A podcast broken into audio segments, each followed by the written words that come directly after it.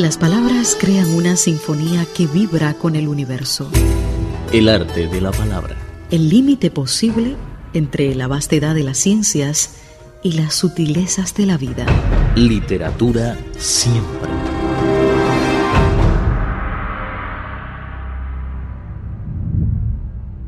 Hola, estimados oyentes, bienvenidos a una nueva edición de nuestro programa literario, El arte de la palabra. Soy Mauricio Percara. Sentir y conocer la literatura. El arte de la palabra. Literatura siempre.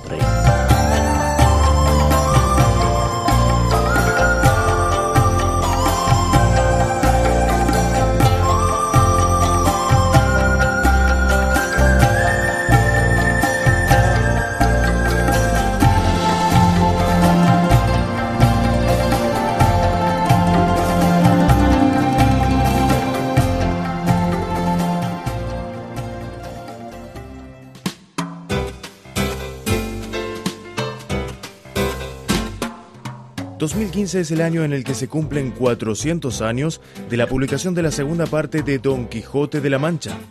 Hoy seguimos hablando de la segunda parte del Quijote. Quizás puedan conocer un poco más sobre este clásico de renombre internacional. Según el profesor Tamames, el Quijote no es hoy por hoy una obra muy leída entre los jóvenes españoles, aunque se hayan publicado gran cantidad de ediciones en su país para facilitar la lectura de los españoles. Parece que el Quijote ha perdido su antigua gloria. Sin embargo, nunca debemos dudar de que el Quijote es un libro lleno de encantos. Vale la pena leerlo nuevamente hoy en día. El Quijote eh, hay que leerlo. Y no es aquello de decir que es una gran obra también la Biblia es una gran obra y realmente eh, se considera un libro sagrado. Y es tan sagrado para algunos que ni siquiera lo tocan, que no lo leen. Y con el Quijote a veces pasa lo mismo. Mucha gente dice que lo ha leído, ha leído un resumen. Eh, se ha enterado por algunas películas que se han hecho, algunas extraordinarias, sobre, sobre el gran libro de la caballería andante.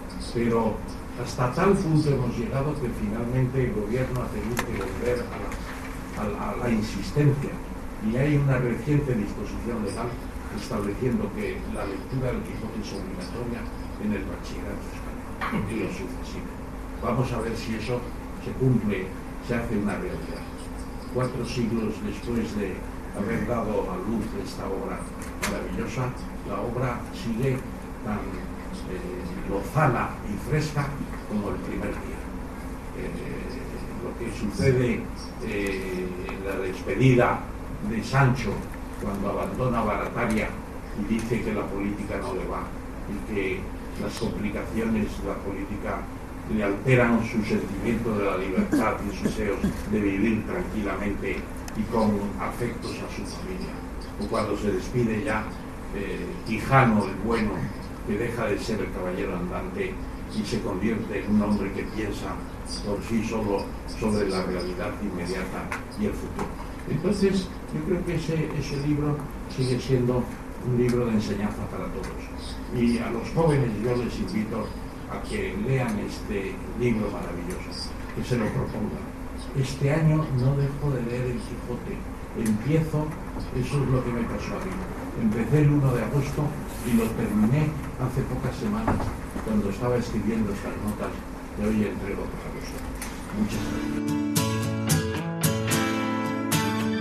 El profesor Tong Yang Shan publicó en 1995 la primera traducción directa de El Quijote al mandarín y desde entonces se ha convertido en un auténtico cervantista. Según el profesor Tong, en esta obra de Cervantes, el Quijote es una persona que siempre dice la verdad, aunque los demás lo toman como un tonto. Él nunca cambia.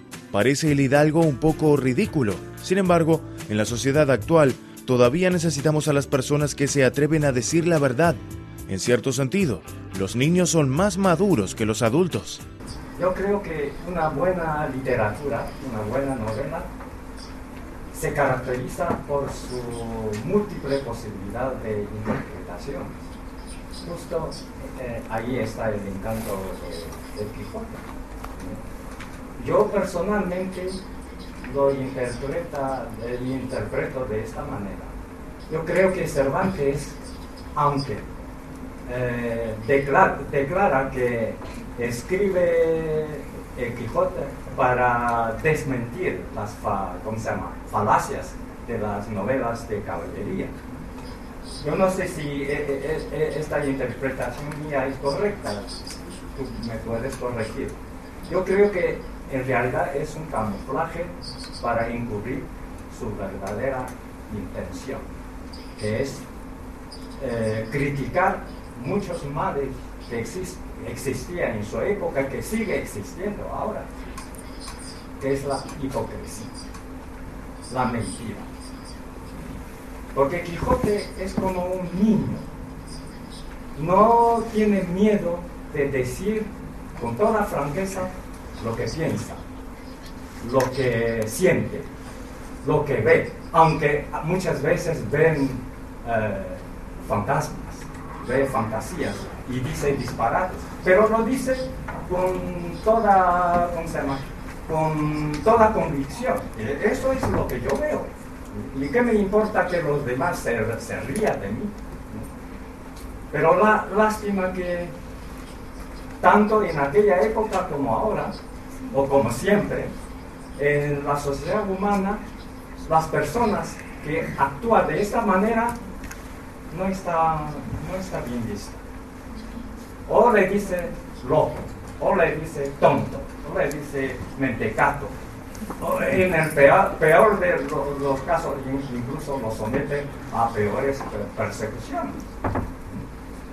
De modo que todo eso demuestra que los seres humanos todavía nos distamos mucho de ser unas criaturas maduras.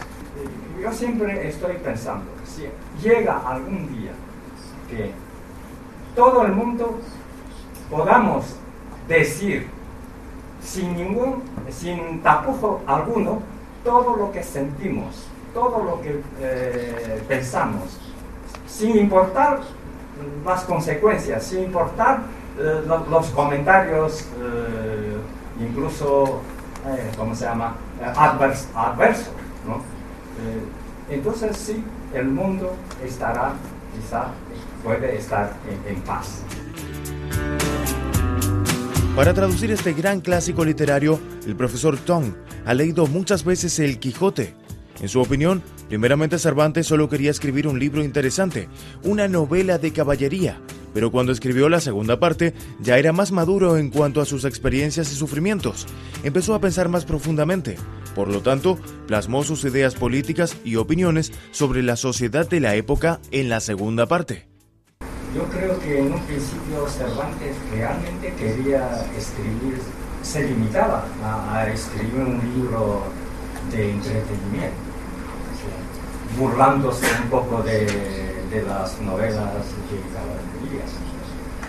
Pero a lo mejor, debido a su edad, a su madurez, comienza a adquirir cierta, o sea, eh, llegó a perfilar con mayor claridad lo que, lo que quería eh, eh, decir en, su novela. Y así nació la segunda parte tan diferente de la primera no sé si esta hipótesis es correcta. en un principio no tenía conciencia de escribir un libro muy profundo.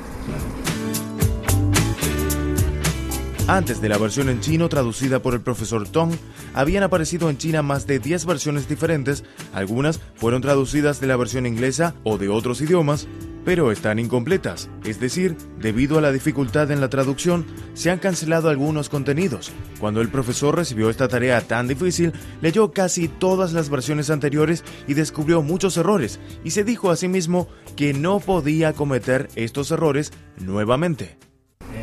La traducción de Quijote no se me ocurrió, sino que sencillamente me ocurrió. Fue así. Pero eh, no, es que no, les pedí que no apremiara todo el tiempo, sino les, les dije que, que, me dejara cierto margen de tiempo para que yo fuera leyendo las ediciones eh, que ya existían en, en, aquella época. A ver si yo puedo yo podía alcanzar el mismo nivel, por lo menos. ¿eh? Luego de leer algunas, sobre todo la traducción más famosa de esa época, me animé de, me, armé de ánimo para acometer a esta locura.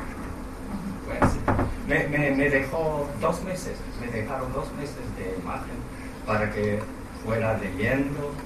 Eh, las versiones que existían en aquel entonces, confrontando además la versión original. Entonces descubrí muchos errores. Entonces me digo, por lo menos yo no voy a cometer ese tipo de errores. Así es, me lo acepto. En opinión del profesor Tamames, el valor literario de la segunda parte es más alto que el de la primera parte, porque en la segunda, Cervantes expresó preliminarmente su concepción del país y de la globalización, aunque en aquel entonces España no era verdaderamente un país. Y lo que me ha más llamado la atención es la modernidad de, Cervantes y de sus personajes. Porque igual que antes mencionaba el gobierno democrático, con estas palabras, democrático. En el siglo XVII. Es la forma de ver lo que era España. Él habla de la nación española. ¿eh? Y tanto si está en La Mancha, que era Castilla, claro, eh, o está en Aragón, o está en Cataluña, el pasaje de Barcelona tiene fuentes e inspiración extraordinarias, pues siempre habla de la nación española y de los españoles. Y no se le pasa por la cabeza pensar que puedan ser otra cosa los que están precisamente viviendo en esa época. Y eso se asocia con el idioma. Con el idioma. Él nunca habla de Castilla. Es curioso, habla de, España. Todavía cuando los testamentos de los reyes de la dinastía de los Austria no decían nunca España, decían rey de Castilla, de Aragón, de Navarra, eh, rey del reino de Granada, incluso, el reino de Granada, de duque del Milanesado, rey de Nápoles y Sicilia, señor de no sé qué, y luego rey de las Indias. y, la palabra España no aparecía. Cervantes nunca habla de la corona de Castilla, habla de España. Es formidable. Y la lengua la llama castellano, evidentemente. Pero ya entonces hay una idea también de que la lengua castellana es la lengua española, como se dice a veces por antonomasia, aunque pueda eh, eso tener algún efecto negativo en algunas personas y por eso lo digo para que nadie se sienta en esa situación. Eh, ¿Y por qué? Pues porque Casiodoro de Reina, que es la primera Biblia que se produce, eh, no está traducida al castellano en 1561 es la misma fecha en que Felipe II fija la capital de Madrid. Dice trasladada al español, porque traducido se decía trasladada, como translate. Y ahora ponemos trasladado y diría, este, este es un, está utilizando barbarismos.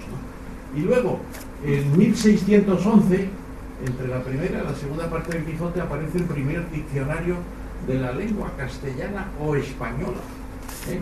que se titula Tesoro de la lengua eh, castellana o española, que es, de, de un diccionario maravilloso, que sirve en gran parte para el diccionario que se publica por la Real Academia ya en el siglo XVIII. Entonces yo creo que esas, apreciaciones son porque Cervantes tenía una, una visión universal. Él se da cuenta de lo que es el mundo, habla continuamente del mundo y de, las naciones. Y eh, se puede decir que su relación con China seguramente procede del conocimiento del libro de Juan González de Mendoza, que inspiró incluso a Voltaire e inspiró a los ilustrados franceses y alemanes y incluso dicen que, Francis Bacon también se inspiró para sus observaciones sobre China en relación con el, libro de, este español de China.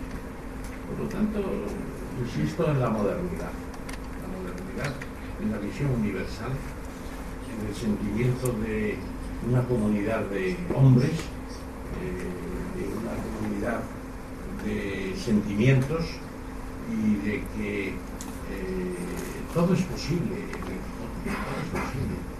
Incluso pues eh, conocer a esas princesas, conquistar esos imperios, incluso la ínsula de Barataria ya se convierte en un realismo microscópico al lado de las grandes fantasías del caballero El profesor Tamames dijo que él ha leído nuevamente este clásico últimamente y ha percibido más cosas que antes no podía comprender. La primera y segunda parte de Don Quijote son de dos niveles diferentes. En cierto sentido, la segunda parte del Quijote es la primera novela moderna de la historia de la literatura occidental, con sus muchos diálogos, con su significado histórico de largo alcance, con sus conclusiones constructivas para la sociedad actual. Afortunadamente, actualmente en todo el mundo podemos leer las dos partes de esta gran obra. Y yo creo que eh, la influencia que ha tenido es que se pasa de esas novelas bizantinas y de los libros de caballería a una novela moderna. En eso Vargas Llosa yo creo que ha puesto un dedo en la llaga. El diálogo es, es extraordinario. Y una vez que se han hecho las ediciones ya con un formato moderno de diálogo, se ha ganado mucho. El Quijote se lee hoy de otra manera que cuando se leían las mesas tenían la, el guion de diálogo, las preguntas y respuestas, las intervenciones, los incisos. Hoy el Quijote se lee mucho más cómodamente.